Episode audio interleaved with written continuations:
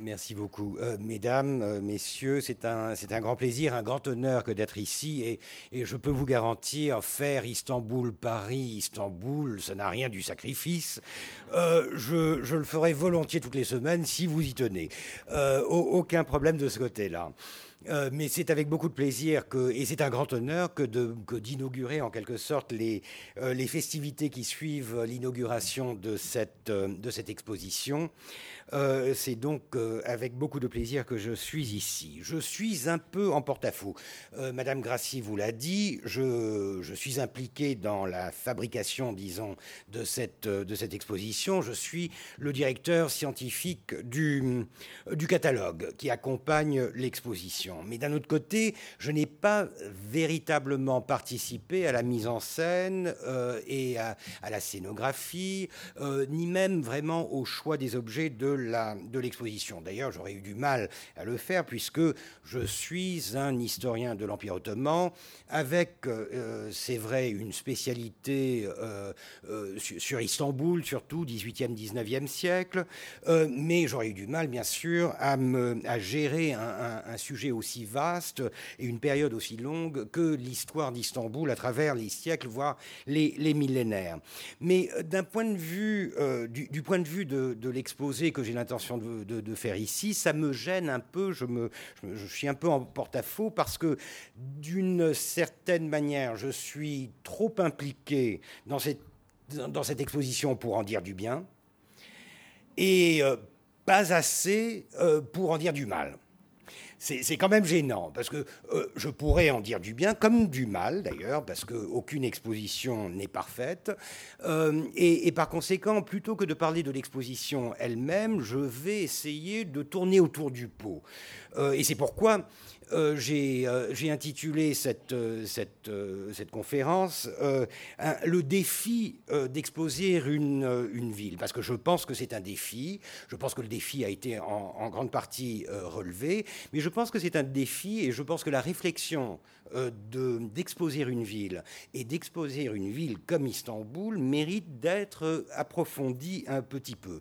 Euh, d'un point de vue de scénographie, de muséographie, d'historiographie, euh, de culture et, même d'idéologie. Parce qu'il y a quand même des, certaines couches, des strates, si vous voulez, qui, qui, sont intéressantes à, défricher pour essayer de comprendre comment un, tel exercice peut, doit euh, ou ne devrait pas être, euh, être fait. Donc je, je, ne m'impliquerai pas vraiment dans, dans, dans, une description ou dans un résumé de cette exposition. D'ailleurs, ce serait faire insulte à, cet auditoire que de lui raconter ce qui se trouve juste à côté.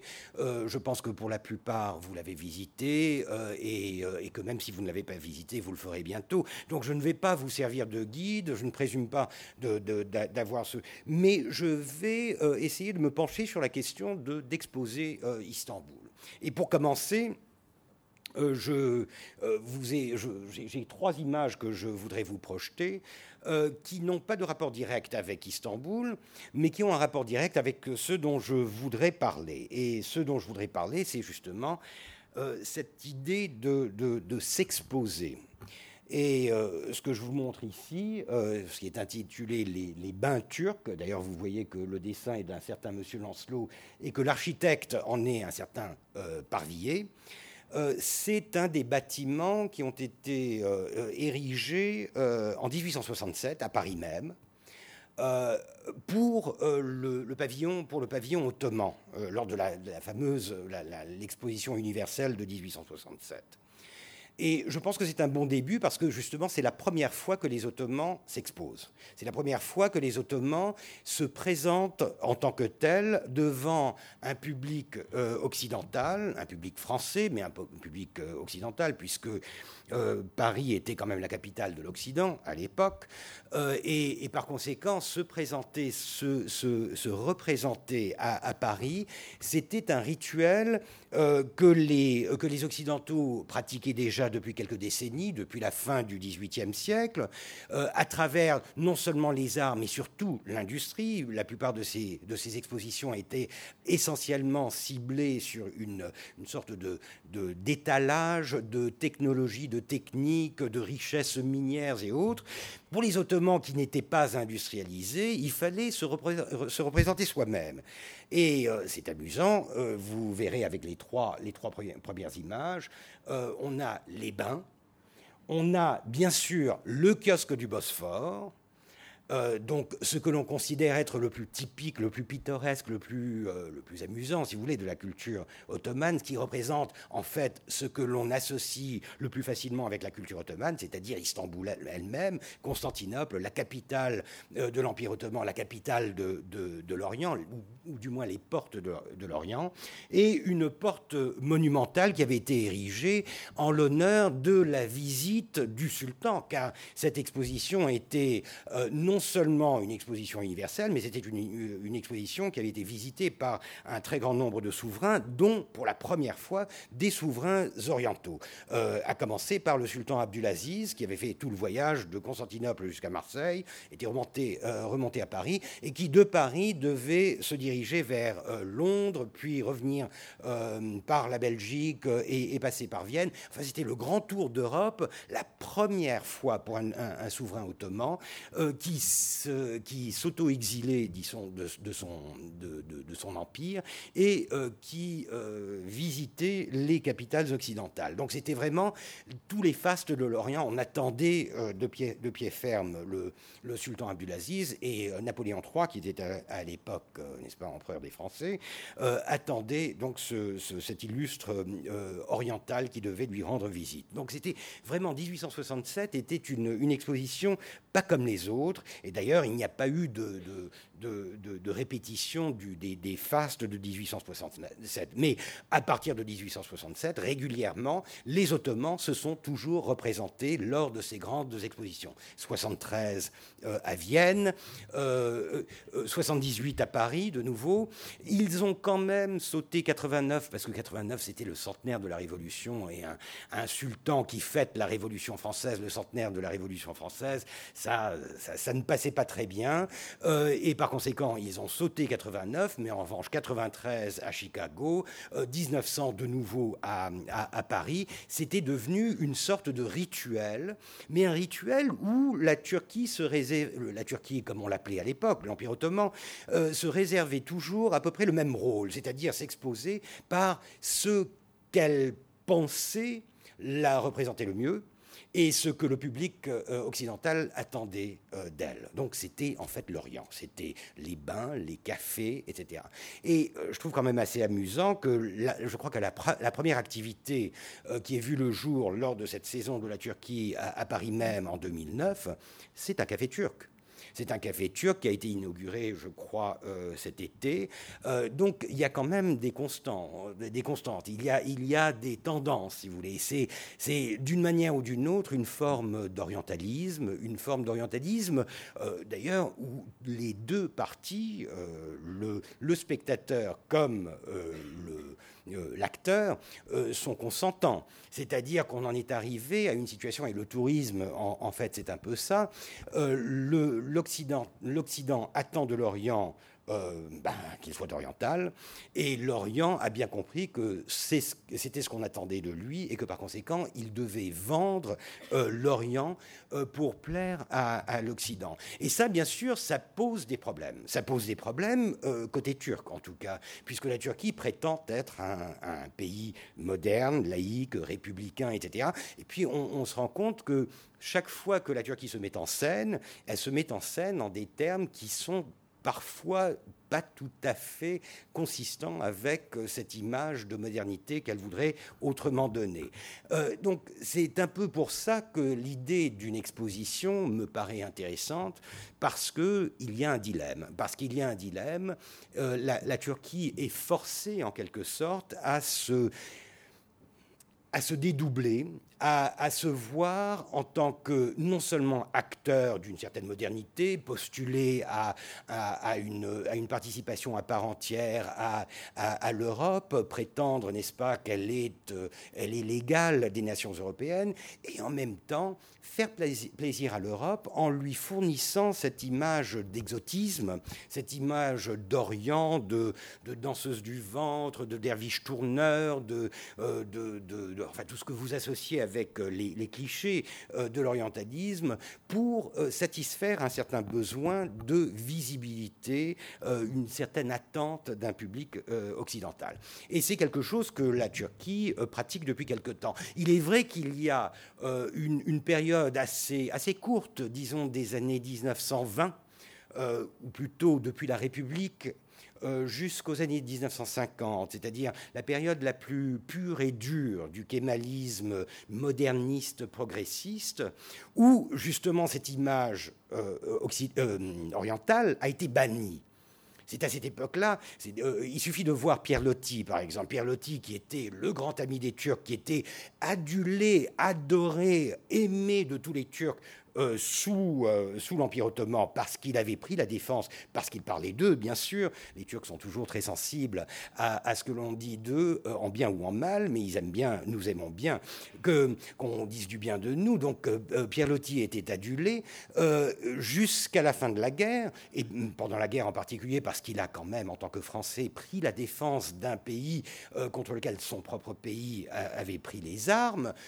Mais après la guerre, et notamment après la République, il a été tout d'un coup plus ou moins désavoué par l'intelligentsia euh, turque parce qu'il était orientaliste et parce que l'image qu'il donnait de la Turquie, tout en étant positive dans le sens d'aller dans le dans le sens d'une défense des droits du peuple turc, etc., euh, ne nuisait à la nouvelle image que l'on voulait euh, donner du pays, une image de modernité. Il devenait en quelque sorte un, cliché lui-même, une répétition de tous les stéréotypes de, l'orientalisme. Donc des années 1923, disons, euh, jusqu'en 1940-50, euh, la Turquie a essayé de se dissocier de l'Orient, de se dissocier de l'islam, de se dissocier de, euh, du passé ottoman. Et elle a tenté de s'inventer un autre passé, de s'inventer un passé qui était de préférence non islamique, pré-islamique, qui était de préférence turque en tout cas non persan et non arabe, non grec surtout, et par conséquent, on est allé chercher un peu partout des origines possibles et imaginables à une, à une histoire turque. On est allé voir du côté, en, gros, ratissant large, euh, la, la, Société d'histoire turque, qui était très active dans les années 30, euh, a, a, récupéré pratiquement toutes les civilisations qui n'avaient pas été réclamées par l'Occident jusque-là en gros. Euh, c'est-à-dire euh, les Sumériens, euh, les Babyloniens, la Mésopotamie, les, Hittites, jusqu'à envisager la possibilité des Étrusques, des Basques, ce qui ne collait pas avec l'homogénéité européenne, avec la tradition gréco-romaine, avec le judéo-christianisme, tout ce qui, tout ce qui euh, ne collait pas tout à fait avec l'image de l'Europe, mais qui appartenait à la grande histoire de la civilisation, devenait une proie euh, en, en, puissance de euh, la nouvelle définition de la, de la Turquie. Ça n'a pas duré longtemps, les gens n'y ont pas vraiment cru. Alors il y avait bien sûr l'Asie centrale, les steppes, la, turcité, si vous voulez, que les, que les intellectuels du 19e siècle avaient commencé à découvrir. Mais il y avait une quête comme ça de, de, dissociation de ce que l'on considérait être une tare, euh, notamment en, termes d'islam. Pourquoi? Parce qu'on avait en quelque sorte embrassé, depuis euh, la période ottomane, les, les principes de base de l'orientalisme. C'est-à-dire que, et c'est un peu inévitable, l'orientalisme vous dit que l'Orient euh, est décadent, que l'Orient est inférieur, que l'Orient est figé dans le non-temps, en quelque sorte, et qu'il est incapable de s'en sortir. Et à force de vous l'entendre dire, vous commencez à y croire. Et en plus, si votre objectif est de vous occidentaliser, vous finissez par épouser cette, cette prise de position. Et vous vous créez votre propre Orient chez vous. Euh, chez vous ou chez les voisins, vous trouvez des gens qui sont plus orientaux, euh, orientaux, que vous. Ce seront les Arabes, ce seront les Persans, ce seront les Kurdes. et vous avez la, possibilité, dans ce cas-là, de, projeter sur les autres, sur d'autres, euh, cette accusation d'orientalisme, et en vous, transformant vous-même en une sorte de, de, de turcité blanche, si vous voulez, qui s'associe à la modernité par l'occidentalisation et qui essaye de se débarrasser de ce que l'orientalisme considère être des tares euh, civilisationnels, notamment l'islam, d'où la laïcité, d'où le déni de l'islam, etc. Seulement, le problème, c'est que ça n'a pas duré longtemps. Ça n'a pas duré longtemps, pourquoi? Parce que le passé ottoman était là, il était encore dans les années 40, c'était l'enfance de la plupart des citoyens de la République. Euh, L'Empire ottoman, il avait quand même des traces très visibles, notamment euh, dans, dans, la capitale de, ce qui était la capitale de l'Empire. Euh, c'était monumentalement très présent.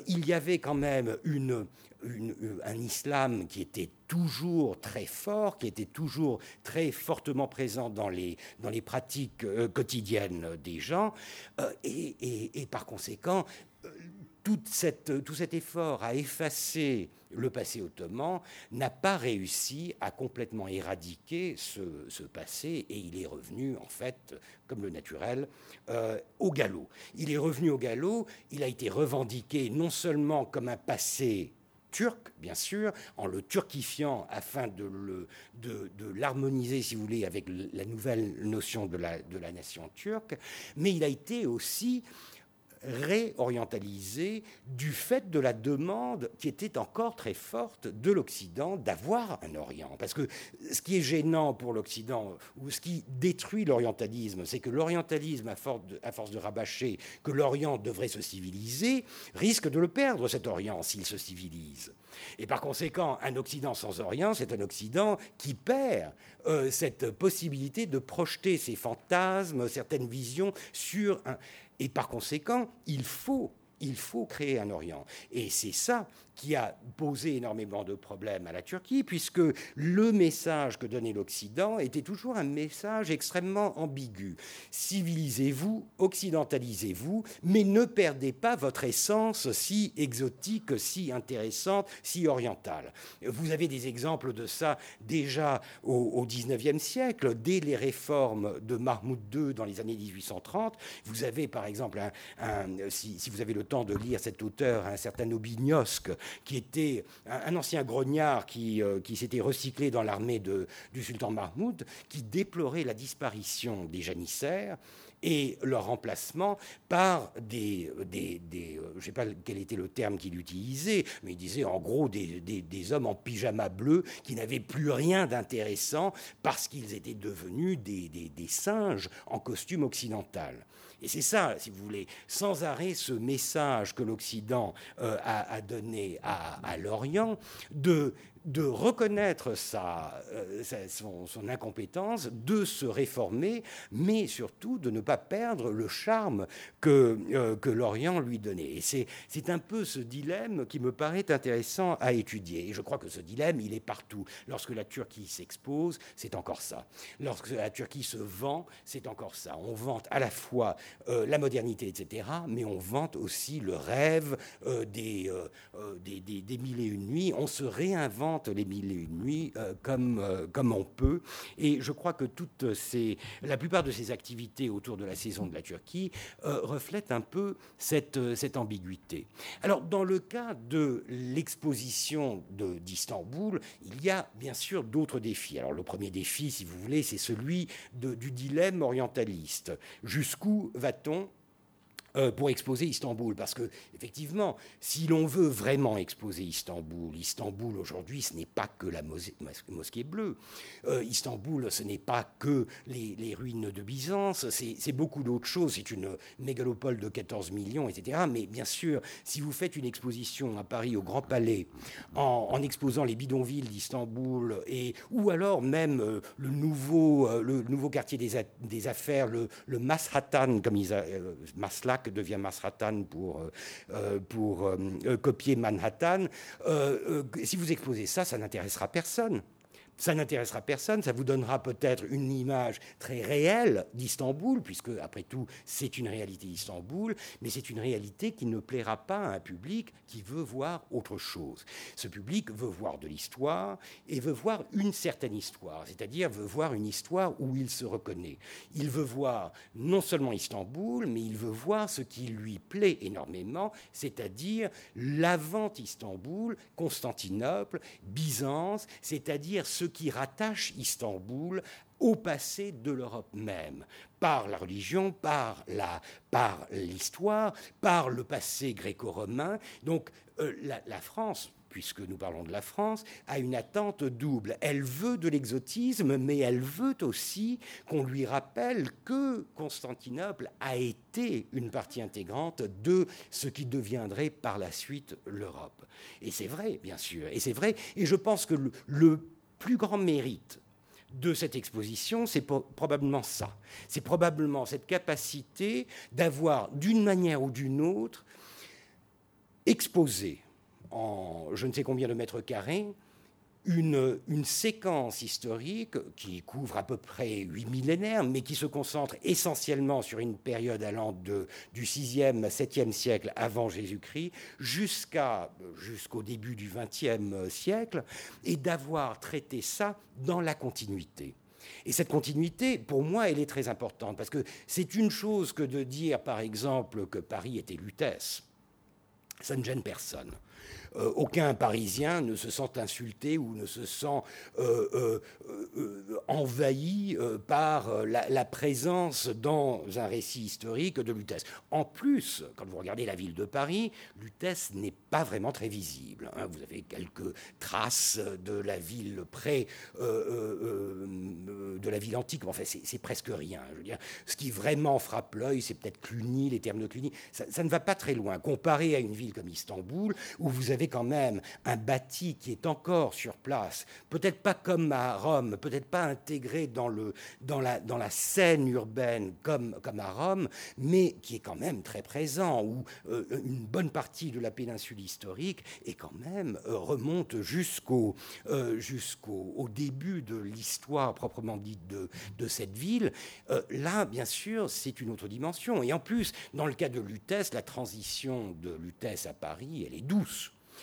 Ce n'est pas une conquête, on ne parle pas des Francs venant déplacer les... Non, tandis que dans le contexte d'Istanbul, il y a un contexte qui est quand même un peu plus guerrier. Déjà, on parle de 1453, on parle de la chute de Constantinople ou de la prise de Constantinople, tout dépend de où vous vous trouvez au moment de la chute, euh, à l'intérieur ou à l'extérieur.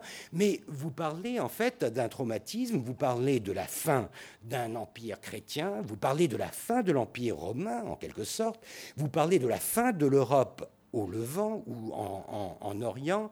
Vous parlez du début de l'invasion de l'Europe par les autres, par des étrangers, par des non-chrétiens. C'est un peu un retour aux invasions arabes de, l'Antiquité. C'est quand même un phénomène qui est très marquant et qui a toujours été très présent dans une historiographie, euh, disons, euh, assez clivée, une historiographie un peu à la Huntington, euh, le, le, truc des civilisations, le choc des civilisations. Byzance, Byzance Constantinople, Istanbul, c'est quelque chose qui fait plutôt penser à un siège, à une capture et à la guerre qu'à la continuité. Tandis que Lutèce, Paris, ça n'est pas ça.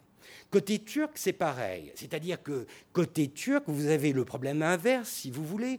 Vous avez une revendication de la turcité, entre guillemets, de la ville d'Istanbul. Vous avez un désir, depuis le début du XXe siècle, mais en particulier euh, depuis la République, de purifier la ville de ses défauts. Ses défauts étant son cosmopolitisme, le fait que c'était une ville très mélangée, où toutes sortes de gens euh, se mêlaient, etc., où il n'y avait pas l'homogénéité qui devait faire l'essence de la, nation turque. Euh, c'est une ville qui est restée suspecte pendant très longtemps. C'est une ville qui, euh, jusqu'à la, fin des, des années 40-50, a été littéralement snobée par le régime euh, républicain, par euh, la capitale de la Turquie, Ankara, dont l'objectif était de donner une image nouvelle, différente, nationale, homogène, turque de, de, la Turquie, à, l'inverse de ce que, ce que rappelait euh, Istanbul. Et par conséquent, je pense que si cette exposition a relevé le défi de présenter à un public français euh, de cette continuité avec bien sûr quand même un canon des murs, la chaîne, on rappelle qu'il y a eu, mais une continuité historique qui va de Byzance jusqu'à Istanbul, je pense qu'elle euh, devrait avoir la possibilité de relever ce défi à Istanbul aussi. Parce que ce qui peut vous paraître nouveau ici, croyez-moi, c'est nouveau à Istanbul aussi. À Istanbul, vous avez, c'est intéressant pour ceux qui connaissent la ville, vous avez deux musées qui sont fort intéressants et voisins. L'un, c'est le palais de Topkapi, qui est en quelque sorte le, symbole de la culture euh, ottomane, du, et vous avez juste à côté, en fait, dans le jardin, dans ce qui était à l'époque le parc du palais de Topkapi, vous avez un des plus beaux musées archéologiques d'Europe, le musée archéologique d'Istanbul, ce qui était à l'époque le musée impérial de, de. Un musée consacré à la, au, début fort tardif, mais euh, assez remarquable, de l'archéologie ottomane à partir des années 1850-60 et surtout à partir des années 1880. Un très riche musée qui comprend des, restes de, bien sûr, toutes les civilisations qui faisaient alors partie géographiquement de l'Empire ottoman. Donc vous avez euh, la Mésopotamie, vous avez la Phénicie, vous avez la Syrie, vous avez toute l'Anatolie, bien sûr, euh, et, qui est par conséquent une sorte d'équivalent de ce que vous avez ici au Louvre, à Londres, au British Museum, à, Berlin, etc. C'est un de ces musées-là. Ben, croyez-moi, c'est le musée le moins visité de Turquie, par les Turcs. Alors que Topkapi, je ne parle pas des étrangers, parce que les étrangers, ils sont toujours étrangers, donc les étrangers ne font que visiter des musées. De toute façon, ils sont là pour ça. Euh, c'est pour ça qu'on les importe, n'est-ce pas euh, mais, mais, euh, mais les Turcs ne visitent que Topkapi.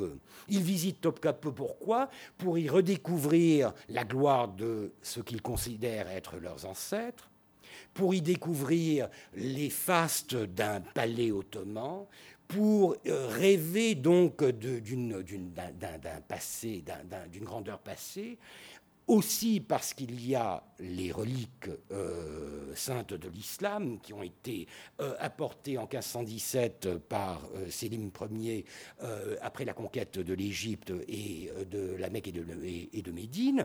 Donc ils ont toutes sortes de raisons de s'identifier au passé que représente le musée de Topkapi.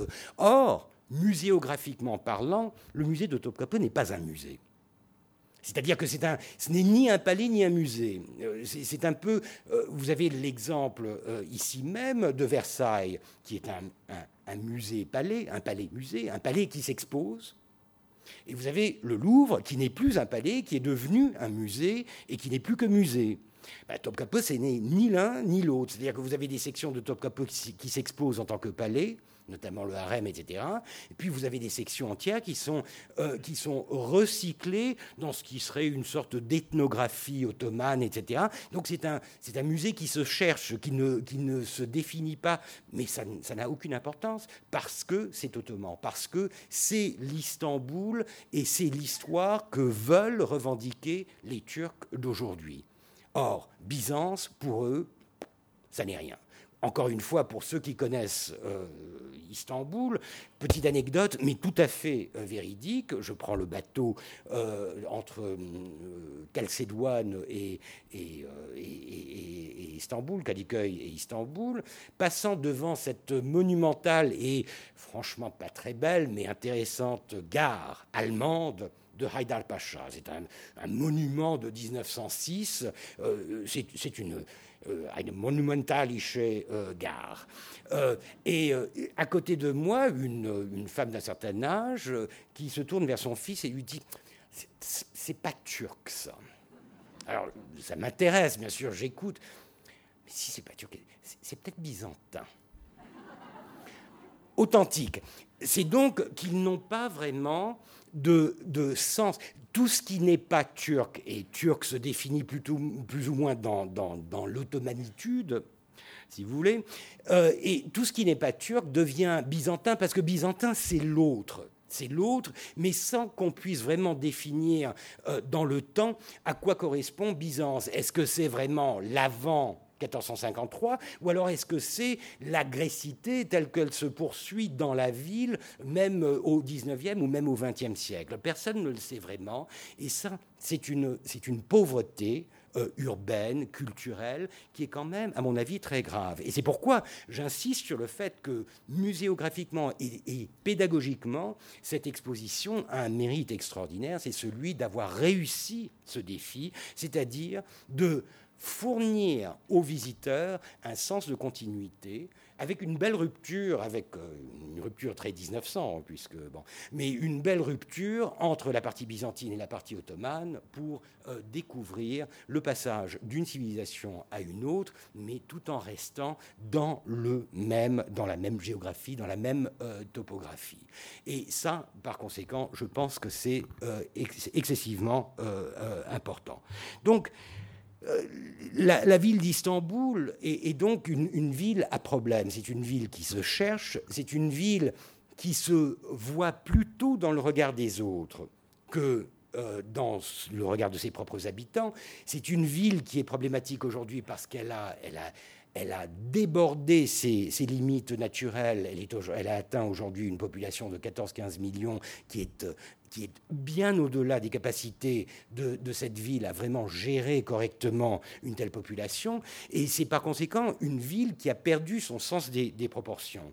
Et par conséquent, ce que vous voyez ici, ce n'est qu'une sorte de reproduction d'un Istanbul mythique. Un Istanbul mythique aussi bien pour l'Occident, c'est-à-dire l'Istanbul des rêves euh, orientalistes, mais c'est aussi un rêve turc, c'est-à-dire d'une ville qui serait restée pure dans, sa, dans son historicité, qui se résumerait, et là encore, je pense que c'est un problème qui est difficile à gérer, qui se résumerait à de beaux objets tirés d'une culture supérieure, d'une culture de cour.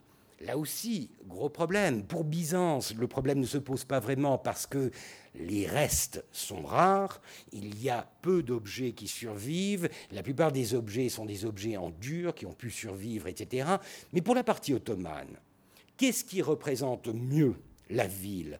Est-ce les bijoux de Topkapi ou est-ce une miniature populaire représentant le charbonnier du coin, etc ni l'un ni l'autre, me direz-vous, il y a tout. Mais c'est un problème de base, parce que l'historiographie turque, l'historiographie de l'Empire ottoman est une historiographie qui est encore extrêmement ciblée sur le politique, sur la cour, sur l'événement, un peu à la, à un peu à la manière du 19e siècle, et où les petites gens, où le tissu urbain est pratiquement absent des représentations que l'on donne de la ville.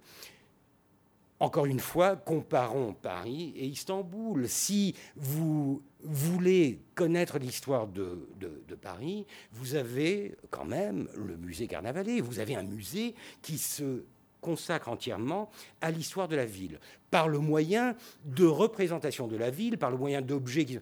À Istanbul, vous n'avez rien qui corresponde à cela. C'est-à-dire que ce que vous voyez ici, ce sont des objets qui proviennent essentiellement, je parle des objets turcs, de deux collections. L'une, c'est le musée archéologique, c'est-à-dire la partie byzantine d'un musée qui traite en fait de tout ce qui est euh, euh, euh, antique ou médiéval.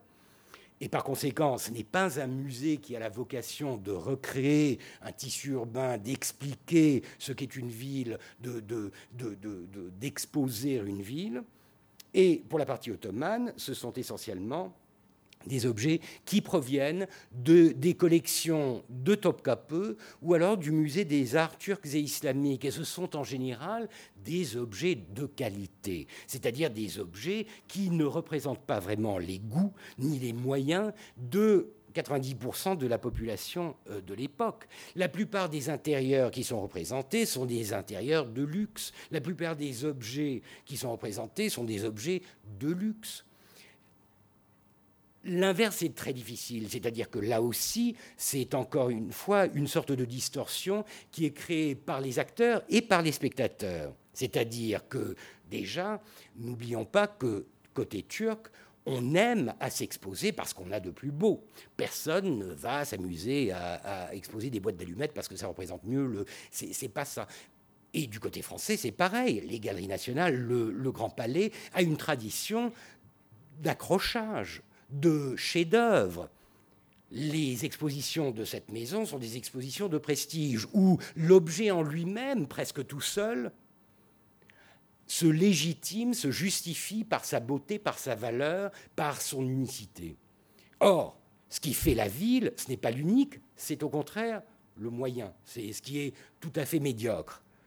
Donc il y a là aussi une tension presque insoluble, si vous voulez, entre la réalité d'une ville, la réalité d'un contexte urbain et les besoins d'une muséographie, les besoins d'une exposition, les besoins, l'attente d'un public qui veut voir de belles choses. Il serait difficile, et ça deviendrait autre chose, que, d'essayer de, donner justement le commun l'ordinaire qui vraiment fait l'essence de la, de, la, de la ville ou de l'historicité d'une ville.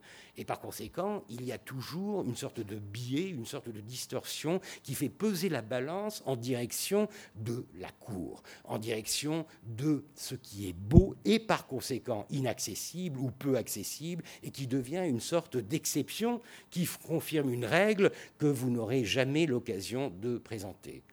Enfin, je crois qu'il y a une tension entre euh, l'origine des, objets. Euh, là aussi, euh, là aussi problème qui ne se pose pas vraiment pour la partie byzantine, encore une fois, parce que pour la partie byzantine, partie plus ancienne, on ne peut pas vraiment choisir. Euh, les restes sont de beaux restes et ils sont beaux déjà parce qu'ils sont peu. Donc la rareté fait la valeur et on a un choix d'objets qui sont des objets locaux, c'est-à-dire des objets qui proviennent de la ville elle-même, des chapiteaux de colonnes, des, euh, trésors euh, des, églises ou des, textiles, des objets qui proviennent du cru, si vous voulez. pour la partie ottomane, il y a, je crois, une tension entre la représentation de soi et la représentation par l'autre. C'est-à-dire que le choix se présente entre la possibilité de dire la ville par le biais d'images ou d'objets qui sont produits par les habitants de la ville, quels qu'ils soient, de quelle nationalité qu'ils soient, ou alors d'utiliser le témoignage de l'autre, celui qui vient observer. Et là, la tentation est très forte. Parce que, et vous l'aurez remarqué, euh, dans cette exposition, les meilleures, les, les, pièces les mieux documentées, ou celles qui documentent le mieux la ville, sont en général des pièces qui proviennent de l'étranger. Ce sont les peintres orientalistes. Ce sont les voyageurs qui vous parlent le mieux de la ville d'Istanbul. Et pour moi qui ai craché pendant un moment euh, sur l'orientalisme, n'est-ce pas, je dois faire amende honorable parce que si nous connaissons des choses au sujet de la ville d'Istanbul, notamment en ce qui concerne les pratiques du, petit peuple, etc., c'est souvent grâce à ces voyageurs.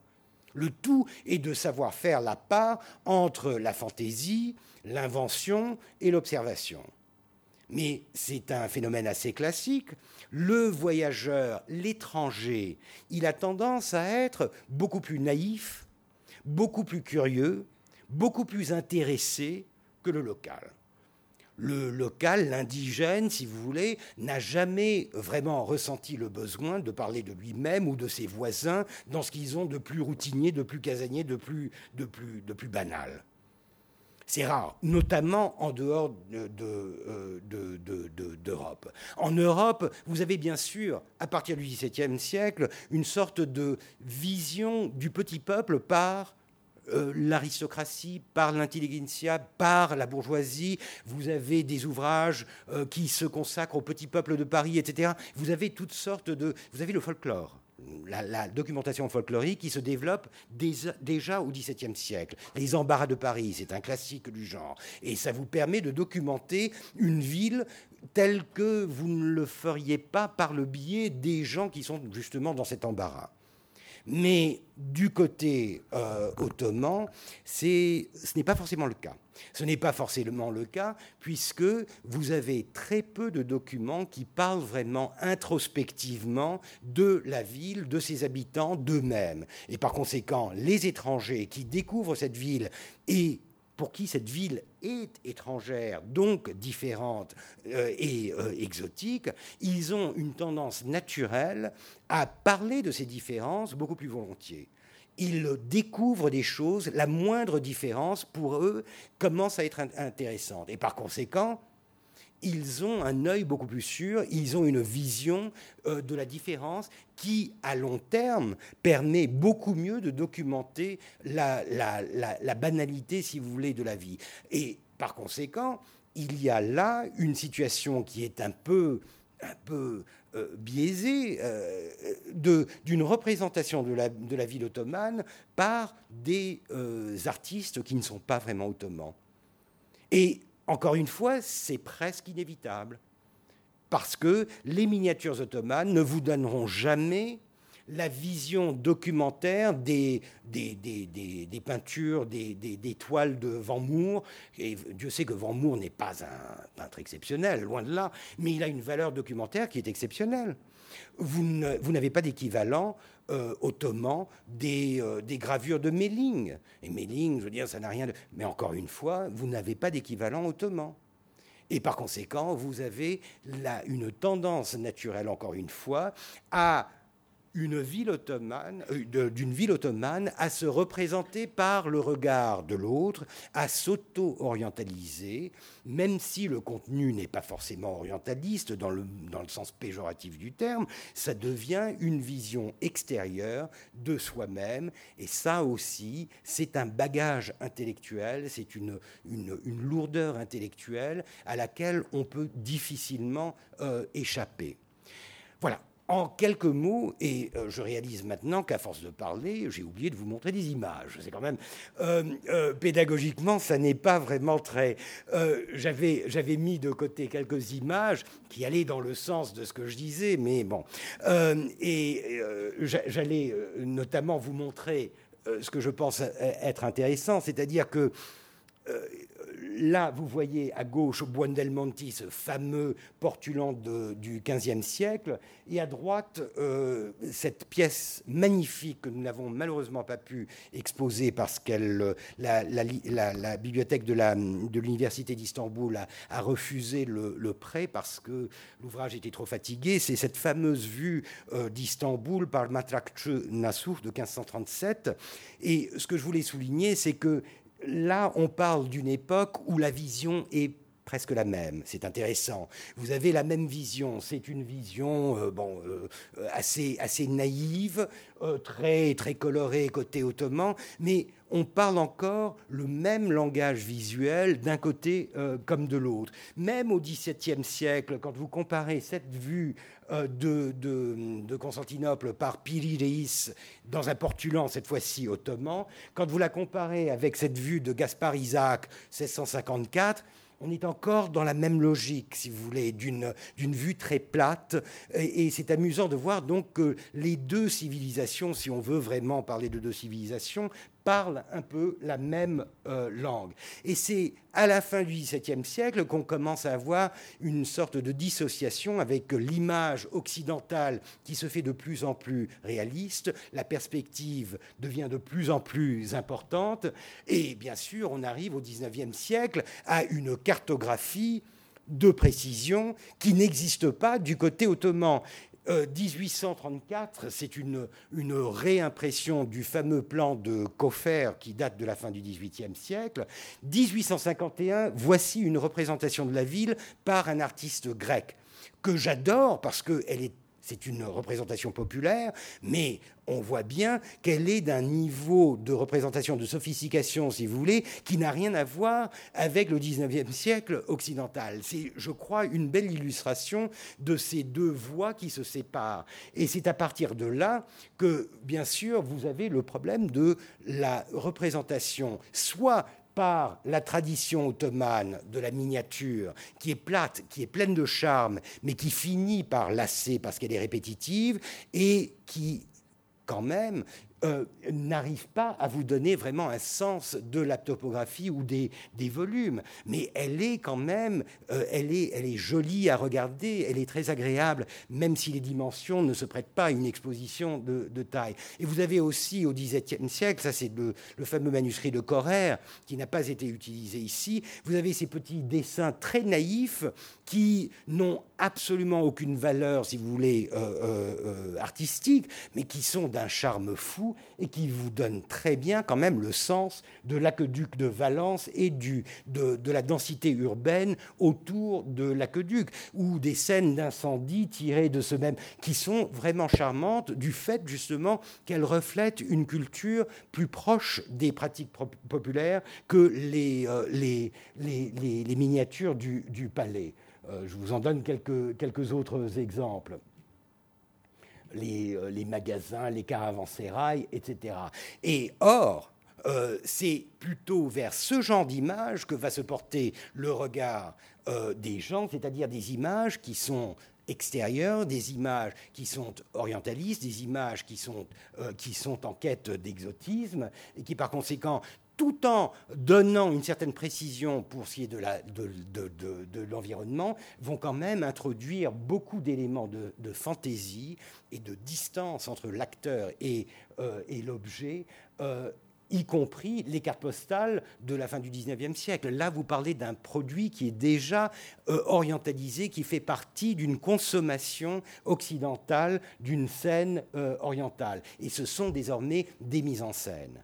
C'est ça qui est intéressant. Ces scènes ne sont pas des scènes de rue, ce sont des mises en scène, ce sont des acteurs qui, se, qui posent dans des, dans, des, dans des poses turques pour un public qui euh, achètera euh, ces euh, cartes postales et qui les enverront à des voilà, typiques.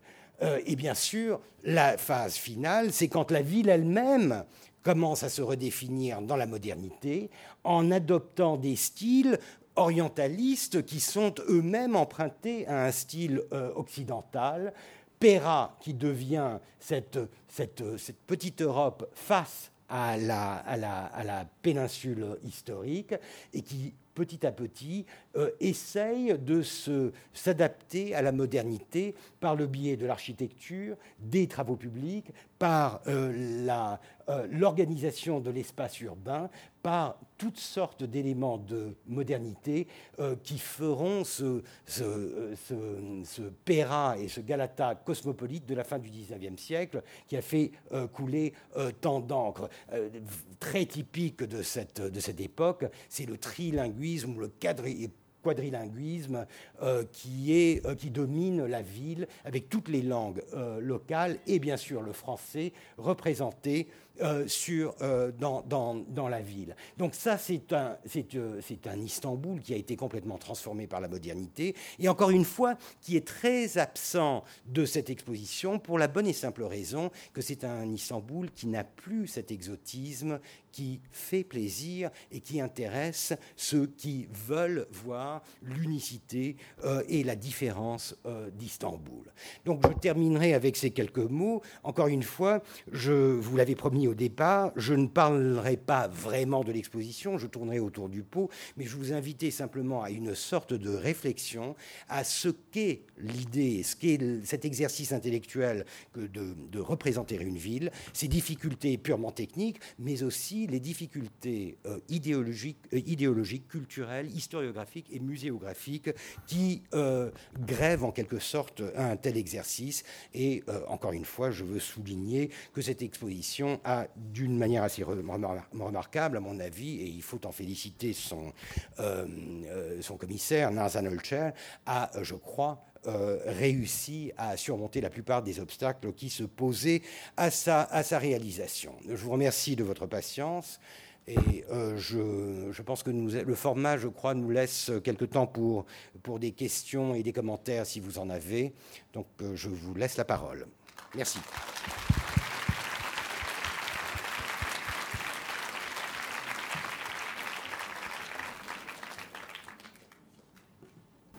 Bonsoir, monsieur. Vous voulez savoir pourquoi vous n'avez pas prononcé une seule fois le mot de Constantinople?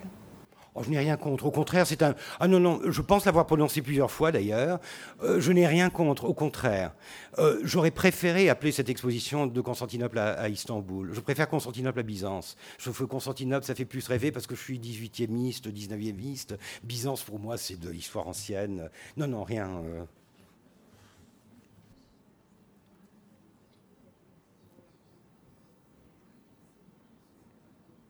Bon, j'ai un micro à votre disposition. En haut, il y a, quelqu'un.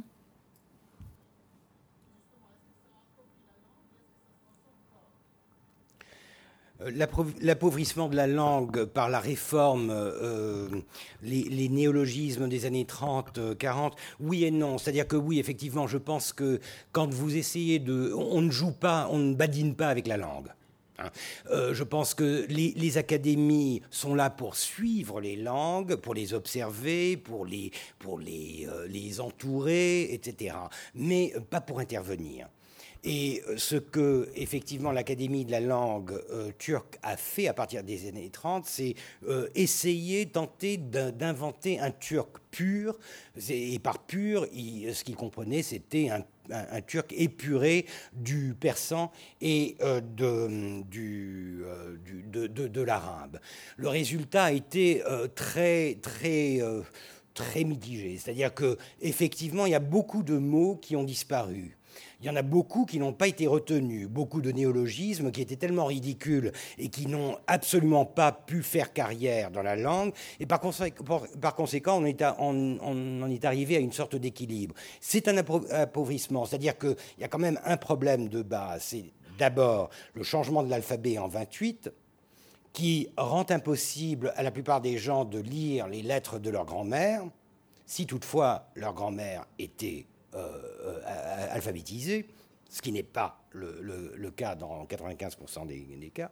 Enfin bon, euh, d'abord, donc un appauvrissement, si vous voulez, pour ce qui est du lien avec, avec l'écrit. Et ensuite, oui, les générations ne se comprenaient plus, notamment dans les années 60-70, où la gauche revendiquait justement un turc pur, et par conséquent, on reconnaissait les allégeances politiques des gens aux turcs qu'ils utilisaient. Depuis, ça a beaucoup changé. C'est-à-dire que euh, le, turc de base, avec beaucoup de persans et d'arabes, est revenu au galop. Et par conséquent, aujourd'hui, vous avez un, doux mélange de restes de néologisme et de restes d'un ottoman ancien qui a été quand même très modernisé au XXe siècle. Euh, c'est un appauvrissement. Mais de toute façon, la plupart des langues s'appauvrissent en ce moment parce que le visuel l'emporte sur l'écrit, etc. Et en ce moment, le problème, c'est plutôt l'invasion des langues étrangères. Euh, le français a déjà commencé à envahir le turc au, XIXe siècle. Toute la modernité en turc s'est inscrite par le français. Mais à partir des années 50, c'est l'anglais qui commence à, s'imposer et qui se superpose sur le français. Ce qui fait que maintenant, vous avez, pour un terme aussi, euh, aussi pointu et utile que psychiatre. Euh, vous avez en turc des gens qui disent psychiatre à la française, et vous avez ceux qui disent psychiatriste de psychiatrist. Et les deux mots s'utilisent conjointement selon les goûts euh, ou selon les convictions ou selon euh, la, culture de chacun. C'est ça qui est un appauvrissement, c'est-à-dire qu'il n'y ait pas vraiment de, règles qui s'établissent et de, de, de, pratiques, si vous voulez, constantes. Oui.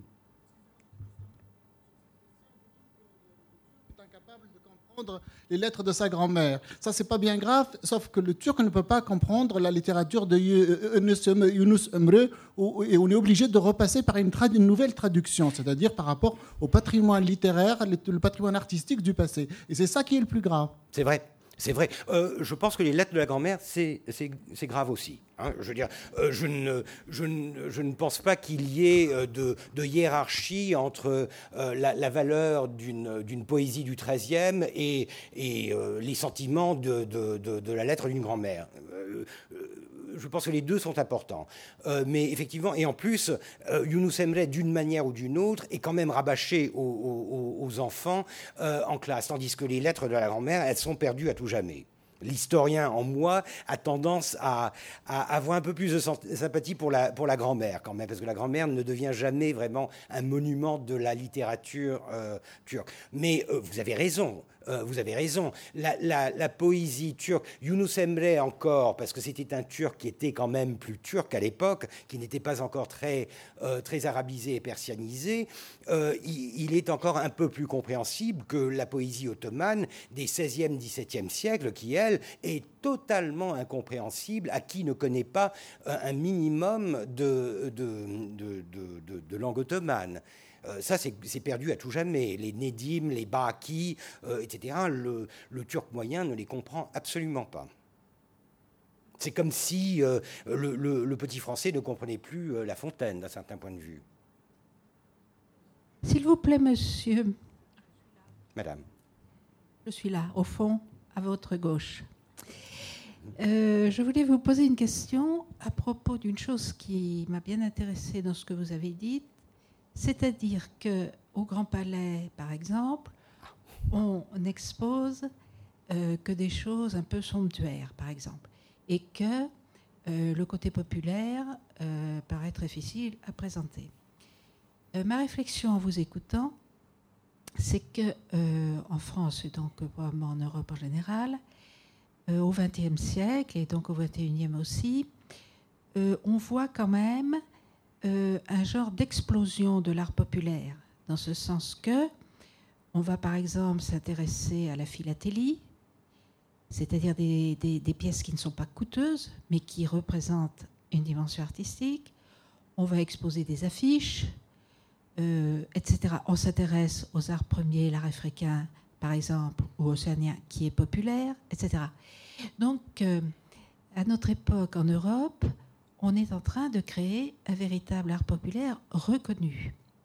Alors, j'écoute en ce moment les conférences qui ont lieu à l'Université de tous les savoirs. On voit les Turcs, évidemment, ils ont été choisis dans ce sens, parce que je pense que d'autres n'auraient pas pu parler, euh, qui sont pro-européens, c'est-à-dire, dans la formule actuelle, des gens qui courent vers une modernité outrecuidante et qui ne tiennent pas compte de cette dimension populaire précisément.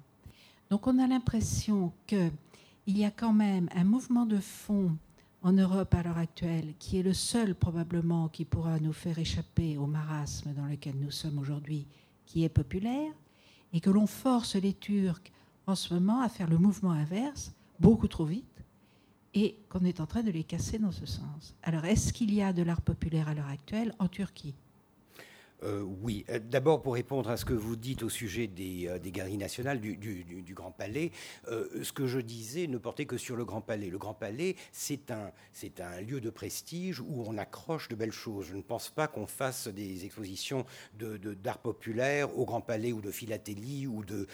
c'est, bon, et, je pense que c'est intéressant justement de, de, casser un peu cette tradition avec une exposition qui est un peu différente ou du moins qui est conçue différemment. C'était, euh, c'était tout. Mais effectivement, ce que vous dites est vrai, c'est-à-dire que l'art populaire, euh, l'art pop aussi. Enfin, je veux dire, vous avez toutes sortes de nouvelles formes euh, artistiques qui sont reconnues, qui ont leur propre temple et qui d'ailleurs, à force d'être exposées, ne deviennent plus tellement populaires. Ça, c'est autre chose. Elles, elles sont tout d'un coup promues à, un degré qui n'est plus vraiment euh, la, popularité ou le, euh, qu'elles avaient au, départ. En Turquie, ça n'est pas le cas. C'est-à-dire que vous avez un art populaire, vous avez un art populaire tel qu'il se pratique vraiment par le peuple, aussi bien dans la musique que dans les, arts, etc.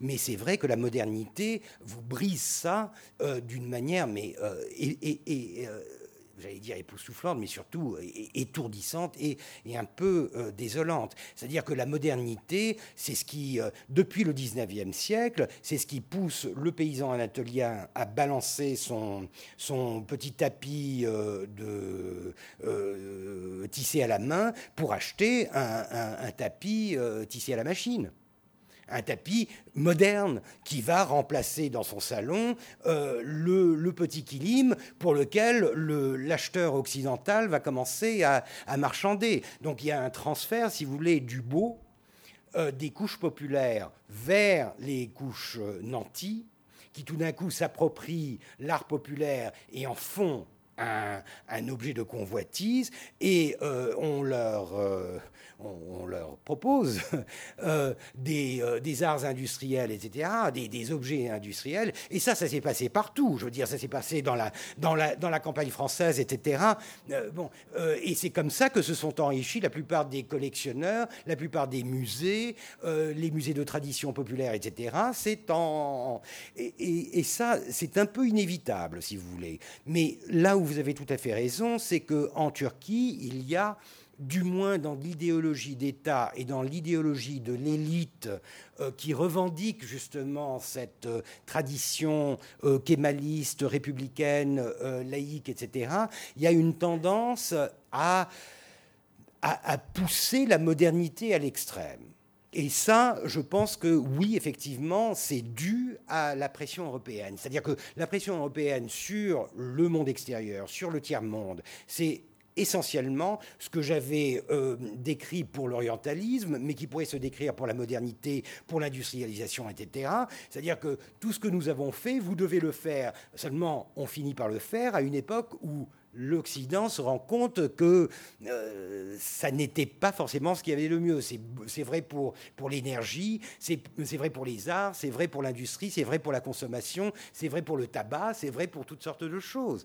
Et, euh, et c'est comme ça que ça marche. Et en Turquie, vous avez idéologiquement, effectivement, encore, je vous dirais, c'est une anecdote qui a son sens. Euh, en Turquie, vous avez encore un vocabulaire de la modernité qui rappelle étrangement le 19e, voire même le 18e siècle, les Lumières. Euh, je crois que la Turquie est un des rares pays où un intellectuel se dit encore un, un homme des Lumières, Haydn c'est-à-dire illuminé, pas dans le sens de euh, illuminé, c'est-à-dire dans le sens de portant la torche, un peu. Je ne sais pas si vous relisez par exemple l'article philosophe dans, dans l'encyclopédie, c'est un article qui est magnifique, où justement le philosophe lui-même se décrit comme étant celui qui porte la torche, le flambeau, et qui mène les masses euh, dans l'obscurité, de l'obscurité vers la, clarté, etc. Et il finit par dire euh, heureux le pays qui aura des rois, un roi qui sera philosophe ou, euh, ou, ou de préférence des philosophes qui seront rois. de préférence, c'est moi qui le dis. Mais en Turquie, c'est encore ça. Le, les Lumières en Turquie, c'est encore le, le, pur et dur XVIIIe siècle où on s'arroge le droit de, de mener le peuple par le bout du nez en lui disant tu ne sais pas ce qui est bon pour toi, je vais te le montrer, et, euh, à toi si tu, ne, si tu ne suis pas mon exemple. On, en est encore un peu là. Et ça, c'est problématique. Euh, mais euh, je, pense que c'est à ça que vous vous référiez d'une certaine manière, j'imagine. Oui, euh, bonjour monsieur. Euh, vous avez parlé tout à l'heure de l'orientalisme, de cette image que les Turcs euh, ou les Orientaux en général donnent aux Européens, les Européens qui leur disent occidentalisez-vous, mais pas trop. Bon, mais ça, ça me, ça me ramène à mon expérience parce que moi j'ai guidé des touristes dans différents pays, dont la Turquie pendant 35 ans. Et je crois que ça, c'est vraiment un problème insoluble parce que le touriste, quel qu'il soit, il se fait une idée d'un pays avant d'y aller. Et s'il ne trouve pas cette idée, il n'est pas content. Par exemple, l'Américain qui vient à Paris, c'est euh, Moulin Rouge, cuisse de grenouille, French Cancan, alors que les Français ne mangent pas des cuisses de grenouille tous les jours. Maintenant, vous emmenez des Français en Turquie. Si vous les emmenez pas à la danse du ventre ou visiter les grands classiques, ils ne seront pas contents. Donc ils auront forcément une idée fausse d'Istanbul. Parce que si on les emmène voir euh, les gratte-ciel à l'Event, les magasins à Nishantash, les trucs comme ça, ils diront ça ne nous intéresse pas. Donc ils verront toujours que la ville du passé, ils verront jamais la ville actuelle. Donc ils auront toujours une idée fausse en fait de ce qu'est le turc d'aujourd'hui. Alors, comment résoudre ce problème Il est insoluble. Il est insoluble. Je suis d'accord avec vous. Euh, c'est-à-dire qu'il y, a plusieurs choses. D'abord, il y a une forme d'orientalisme que je trouve particulièrement intéressante. C'est l'objet ou la pratique orientale qui revient en Orient par le biais de l'Occident le narguilé, par exemple, la, pipe à eau, qui avait disparu de la pratique euh, en, Turquie, sauf dans certains petits coins euh, reculés de la ville, etc., où vous aviez quand même quelques vieux qui... Le narguilé fait fureur aujourd'hui, mais il est revenu par le biais de Claude Chal et de Boudabar. C'est-à-dire que c'est un narguilé exotique, c'est un narguilé qui se, qui se redéfinit dans le... Et c'est un narguilé pour les jeunes. Donc on, fume le narguilé dans des, dans des, des, fauteuils euh, bien rembourrés, euh, du velours, etc. bon, ça, c'est, euh, à ou bien à, à de Pasale, etc. C'est intéressant. Ça, c'est un... Effectivement, le touriste veut toujours voir, oui, le, français avec son vélo, son, son béret basque, son, sa baguette sous le bras. La différence, c'est quand même que la, quand la France s'expose à, à, l'étranger, elle a d'autres moyens de s'exposer que, de, que d'emmener des cuisses de grenouille ou des, maquettes de la, euh, de la Tour Eiffel euh, ou de, du Sacré-Cœur. Or, pour la Turquie, ça n'est pas ça. La Turquie finit toujours par donner ce qu'on lui demande de donner encore une fois, c'est la faute à personne, si vous voulez. Je suis, euh, d'accord avec vous de, ce point de vue, mais c'est quand même une différence euh, euh, assez notable. Parce que le, fait, je n'ai pas l'impression que le français moyen se considère comme une, sorte de caricature. je ne pense pas qu'il se sente vraiment en danger de devenir la caricature qu'en font les Américains ou les Anglais, etc. Les Américains, euh, eux aussi, sont caricatures. Tout le monde est une caricature. Euh, la nation est une caricature. Bon, c'est normal. Mais il y a des caricatures qui sont plus lourdes que d'autres. Et euh, plus vous vous éloignez du centre, si vous voulez, du pouvoir, donc de l'Occident, plus la caricature devient prenante, plus la caricature devient une sorte de seconde nature. On, on devient sa propre caricature et on la met en pratique d'une manière qui est quand même plus forte que euh, la simple réalisation que oui, oh, les, Américains pensent, les, Américains pensent que, qu'on, mange des, cuisses de grenouilles et des, escargots à longueur de journée, mais euh, vous, vous endormez pas plus mal la nuit. Enfin, je veux dire, d'autant plus que vous avez votre vision du, euh, de l'américain qui vous rassure. Mais je crois que le problème, c'est que justement, comme la Turquie frappe aux portes de l'Europe depuis des années, si par hasard demain on organise un référendum, euh, les gens diront non, peut-être en majorité, parce qu'ils auront une fausse idée. Euh, de, ce qui est vraiment la Turquie aujourd'hui. Aucune bah, idée n'est entièrement fausse d'abord. Ils auront l'idée qu'ils envoient par le biais du tourisme et par le, enfin parce que en général c'est comme ça qu'on connaît un pays, c'est en y allant. Mais euh, dans, dans, le tourisme, on ne voit qu'une partie, qu'un certain aspect, et on ne voit pas la Turquie moderne. On voit tout ce qui est historique, artistique, etc. On ne voit pas la vie quotidienne aujourd'hui. Mais le tourisme a, a le pouvoir aujourd'hui de créer sa propre réalité et ça devient à la fin une réalité. C'est quand même c'est ce qui rend la chose intéressante du point de vue des sciences sociales, euh, parce que c'est vous commencez à voir des, des couches, des strates d'identité qui se conjuguent, qui se développent au fur et à mesure que les gens entrent en contact. Euh, bon, donc euh, je, je, crois que c'est inévitable et que c'est plus ou moins insoluble. Ce qui est amusant, si vous voulez, du côté du, du point de vue français, par exemple, la, la, la la perception de la Turquie en ce moment, elle balance entre. Parce que, bon, les, deux extrêmes de la caricature turque, c'est quoi? C'est la, dictature militaire ou euh, l'intégrisme islamique. Euh, je parle des extrêmes. Hein, euh, et en, France, la tendance à l'islamophobie, si vous voulez, étant plus forte, euh, la tendance est plutôt à avoir un risque de ce côté-là, et par conséquent de voir moins de mal à ce qu'il y ait euh, des, quelques entorses à la démocratie en Turquie. Ça, c'est un problème. Lorsque vous avez une opinion publique ou euh, une, élite, une classe politique en France qui préfère avoir une Turquie dure aux portes de l'Europe qu'une Turquie douce, dans le sens démocratique, mais musulmane au sein de l'Europe, éthiquement, c'est un problème. Je ne, dis pas, je ne dis pas que ce sont les, deux les seules alternatives. Mais vous voyez que le choix est un choix qui est essentiellement défini par des clichés et des priorités qui sont des priorités euh, peu modelées par euh, des siècles d'histoire, etc. Et en plus, il y a quand même une forte affinité entre la laïcité euh, française, le républicanisme euh, français et le jacobinisme républicain turc le kémalisme turc. Donc euh, là aussi, il y a une sorte de, de, compromis doux entre... et, et, ça, c'est intéressant à observer encore une fois, mais c'est un peu gênant. J'ai l'impression, quand on visite cette ville, du moins les partis les plus occidentalisés, qu'il y a une espèce de schizophrénie, une volonté de surjouer ce rôle euh, justement de, de, on est plus moderne que vous, on est plus occidentalisé que vous, et, euh, qu'on va au-delà même de ce qui est demandé par l'Occident. Je crois que euh, on arrive à un moment où, si on demande si dans la ville il y a un hammam, bah, on nous nez. Parce qu'il n'y a plus d'hammam à Istanbul, par exemple. Il y en a un seul. Donc, je, pense que ça va au-delà de, Je crois que c'est plus le rejet d'un certain passé qu'une demande même d'être occidentalisé. Oui, il y a un phénomène de super-occidentalisation. C'est ce que, c'est ce que Shérif Mardin appelait la super-occidentalisation, c'est-à-dire qu'on devient plus royaliste que le roi. Euh, effectivement. Euh, si vous voulez vraiment énerver un Turc, ça peut arriver après tout, pourquoi pas.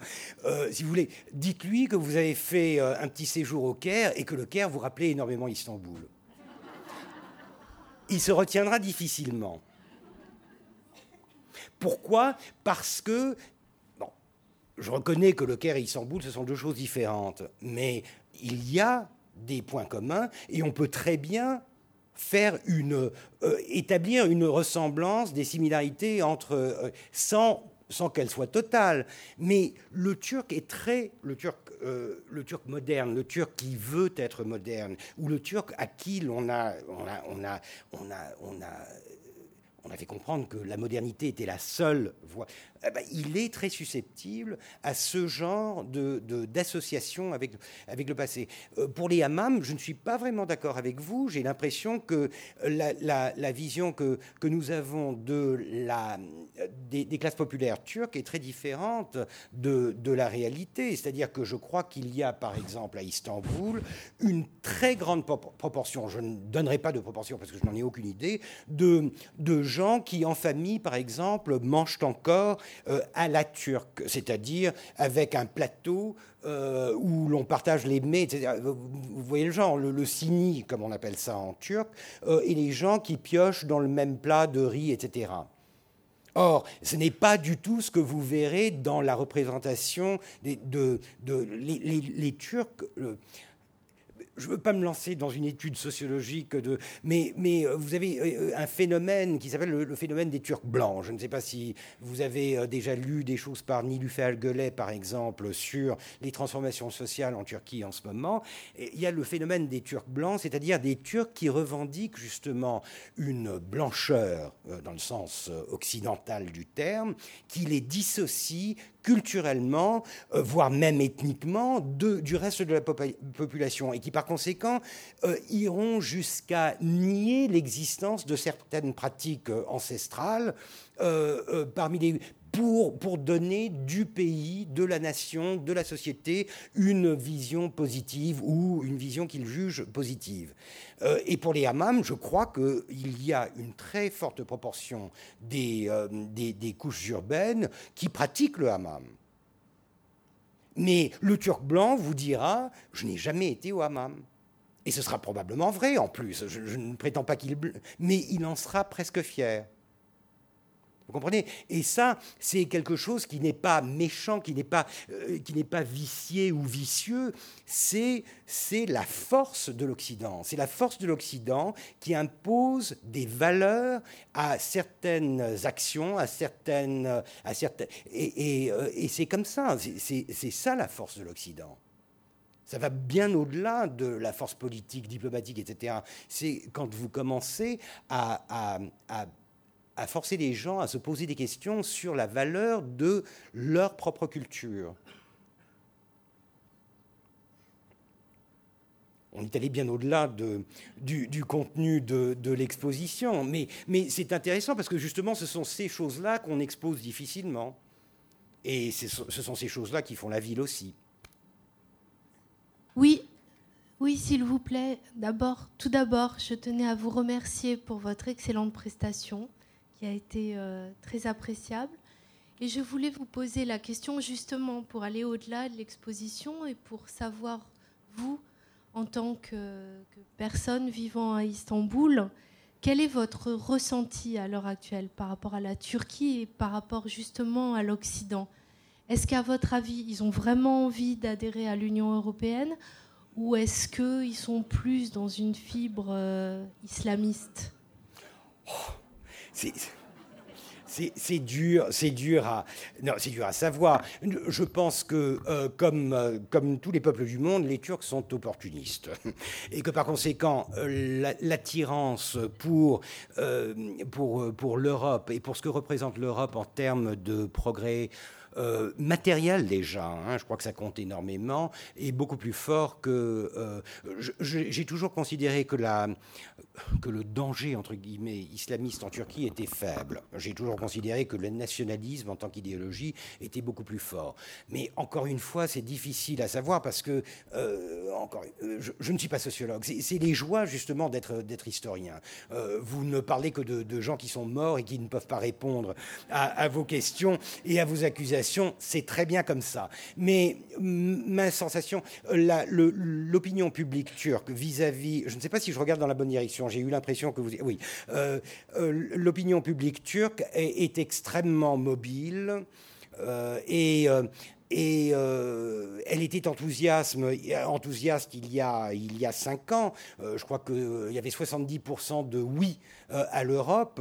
Pas que l'Europe s'en soucia vraiment, mais enfin, 70% de gens. Et du jour au lendemain, une fois que quelques têtes couronnées d'Europe de, de, se sont déclarées contre la Turquie, le, le, retour de bâton a été très fort. C'est-à-dire que le Turc, blessé dans, sa, dans, sa, dans son orgueil, etc.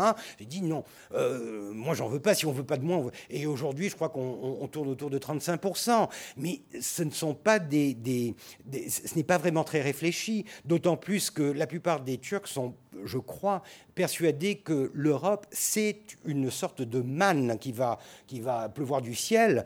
Euh, il y a une vision, et euh, vous rigolez bien sûr, mais bon, c'est l'impression qu'on en a à l'extérieur.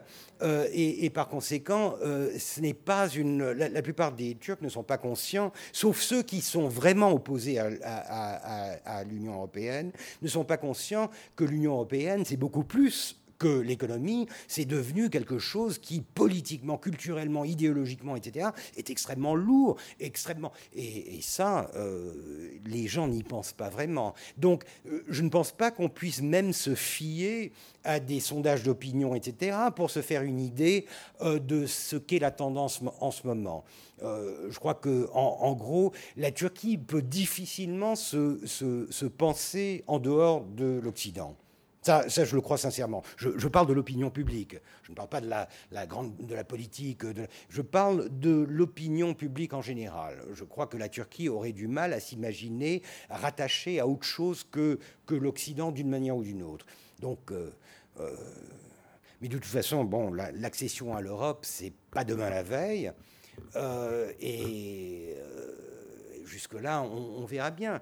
Je pense, d'une manière un peu opportuniste, que le, message qui doit être donné en Europe c'est que euh, oui, avec plaisir, parce que ça n'engage à rien. De toute façon, on parle de 10-15 ans, n'est-ce pas? Ça ne coûte rien de dire oui, on serait ravi de vous avoir, euh, mais mettez-vous à, niveau, plutôt que de dire non dès maintenant et de causer une, une frustration qui, euh, a des répercussions sur la perception qu'ont les gens de l'Europe. Merci beaucoup. On va peut-être pas vous lancer maintenant.